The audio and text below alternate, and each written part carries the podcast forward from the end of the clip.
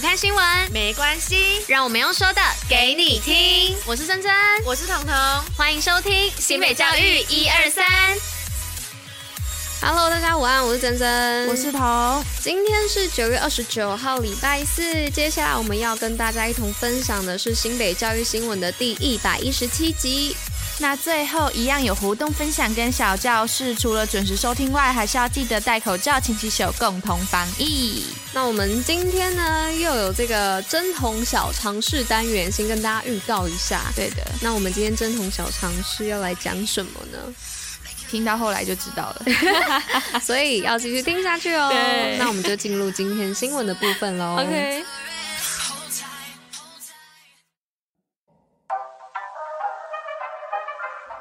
好，非常快速来到我们今天新闻的部分，因为今天那个针筒小常识的篇幅是有够大的，所以我们要赶快先把前面新闻的部分 分享完，再来跟大家分享我们今天针筒小常识要说什么。那今天第一则的部分呢、是讲到表扬五位全国师铎奖的得主，那神秘嘉宾现身，温馨感人。那新北市教育局呢，二十六号的时候啊，表扬市内五位荣获全国师铎奖的教师，包含板桥高中体育老师杨信军、淡水商工主任曾才荣、五华国小教师杜小梅、光复国小妇幼主任郑雅玲以及新店国小校长许德田。那此外，教育局呢更分别安排神秘嘉宾献上祝福，让得奖教师热泪盈眶，场面温馨感人。好，那第二则新闻是学校体育传巨奖颁奖典礼盛大举办，教育部体育署在今天举办学校体育传巨奖的颁奖典礼，颁发了四个行政机关的绩优机关，还有十六所学校的绩优学校团体奖项，当中绩优机关就包含新北市政府教育局，而高中组的绩优学校则包含新北市立林口高中，也让我们为他们喝彩。好，那接下来第三则新闻呢，是剧场开箱起跑，光影互动体验。那今年教育局呢，首次和文化局合作举办剧场开箱计划，结合专业剧团及正式演艺场馆。二十七号时啊，便在树林艺文中心举办首场的开箱活动，并透过剧场导览啊和光影互动体验，将剧场艺术教育延伸到国中。那九月及十二月呢，共计将办理十四场，邀请约四千两百位八年级学生参与学习体验。好，那最后一则新闻就跟昨天的节日有关，就是九二八教师节，市长长跑马挂主祭祭孔典礼。那在九二八教师节的时候，新北市定古迹大观书社在上午举办了至圣先师孔子诞辰两千五百七十二周年的试奠典礼，并由市长身穿长跑马褂担任主祭，那以二十六道的传统古礼表达对孔子的最高敬意。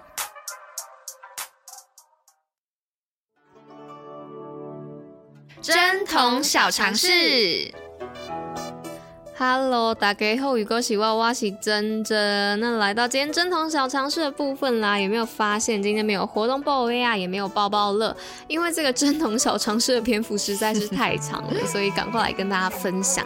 那今天要来跟大家介绍的小常识是什么呢？就是昨天刚刚度过的教师节啦。那教师节又是怎么来的呢？我们现在就要来科普给大家知道。那九月二十八号啊，其实就是中国古代鼎鼎有名的教育家以及儒家思想的代表。小人物孔子的生日啦，那孔子呢，对于教育的贡献不外乎就是下放教育嘛，让所有的人民啊都有机会受教。那因为古代呢只有贵族可以受到教育，而孔子啊就打破像这样子的规定，只要带着束胸呢，也就是肉脯，就可以拜孔子为师啦，跟着他学习。所以后世呢又有束修之礼，就是送十条干肉作为弟子馈赠老师的薪酬啦。那此外呢，孔子因材施教啊，有教无类等等的教育主张。也一直影响着后世的我们，就像现在的十二年国教的五大理念当中啊，就包含着有教无类跟因材施教。那相传孔子教过的学生啊，高达三千人哦。那其中被《史记》记载为贤人的学生更有七十二位这么多。而从中啊，最广为人知的十位弟子啊，就分别是德信的颜渊、闵子骞、冉伯牛，还有仲弓。那言语的宰我、子贡，正事的冉有、子路，以及文学的子游，还有子夏。而这十人四科啊，又被称之为孔门的四科十哲。这些弟子啊，都跟孔子一样，在古代当中啊，都是帮助国家社会进步的功臣，而他们也将孔子的教育思想一代代的流传下来。而我们的政府呢，就为了感念孔子的教育贡献，又期望所有老师呢，都能以他的精神作为典范，因此在一九五二年时啊，中华民国政府来台之后，就将孔子的生日国历九月二十八号定为教师节。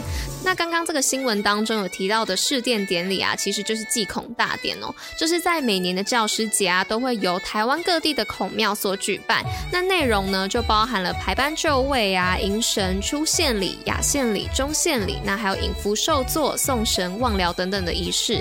那其中呢，最著名的就是八佾舞。那八佾舞呢，也是祭祀舞道当中规格最高的。那在以前呢，是为天子所用。那当中表演者呢，分为纵横八列。那每列有八个人，共有六十四个人。而按照周礼啊，天子八义，诸侯六，卿大夫四，以及士事二。那其实从这边呢、就可以看得出来，大家对孔子的重视以及尊重啦。哦，我的老天鹅啊，我总算念完了这个这么大篇幅的这个针筒小常识。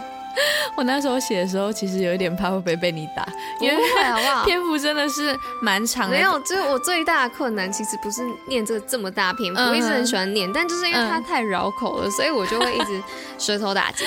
对啊，因为就真的是要这么长的篇幅才足够，就是跟大家讲一下教师节的由来到底是怎么来的。就跟我上次那个虎斑猫也是。对对对。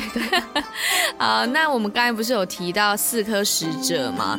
那如果你想。知道就是有关于宰我跟孔子的口角争、口角纷争呐、啊，或者是孔子为什么之后他不吃肉这样的原因的话，那你们都可以在 YouTube 底下留言，或者是 Podcast 的话内文点连结，对。对，你们就可以留言让我们知道，那我们就会再专门做一集，就是真童小常识是在讲这些比较偏门、比较冷门一点的故事，就国文课本里面没有提到的啦。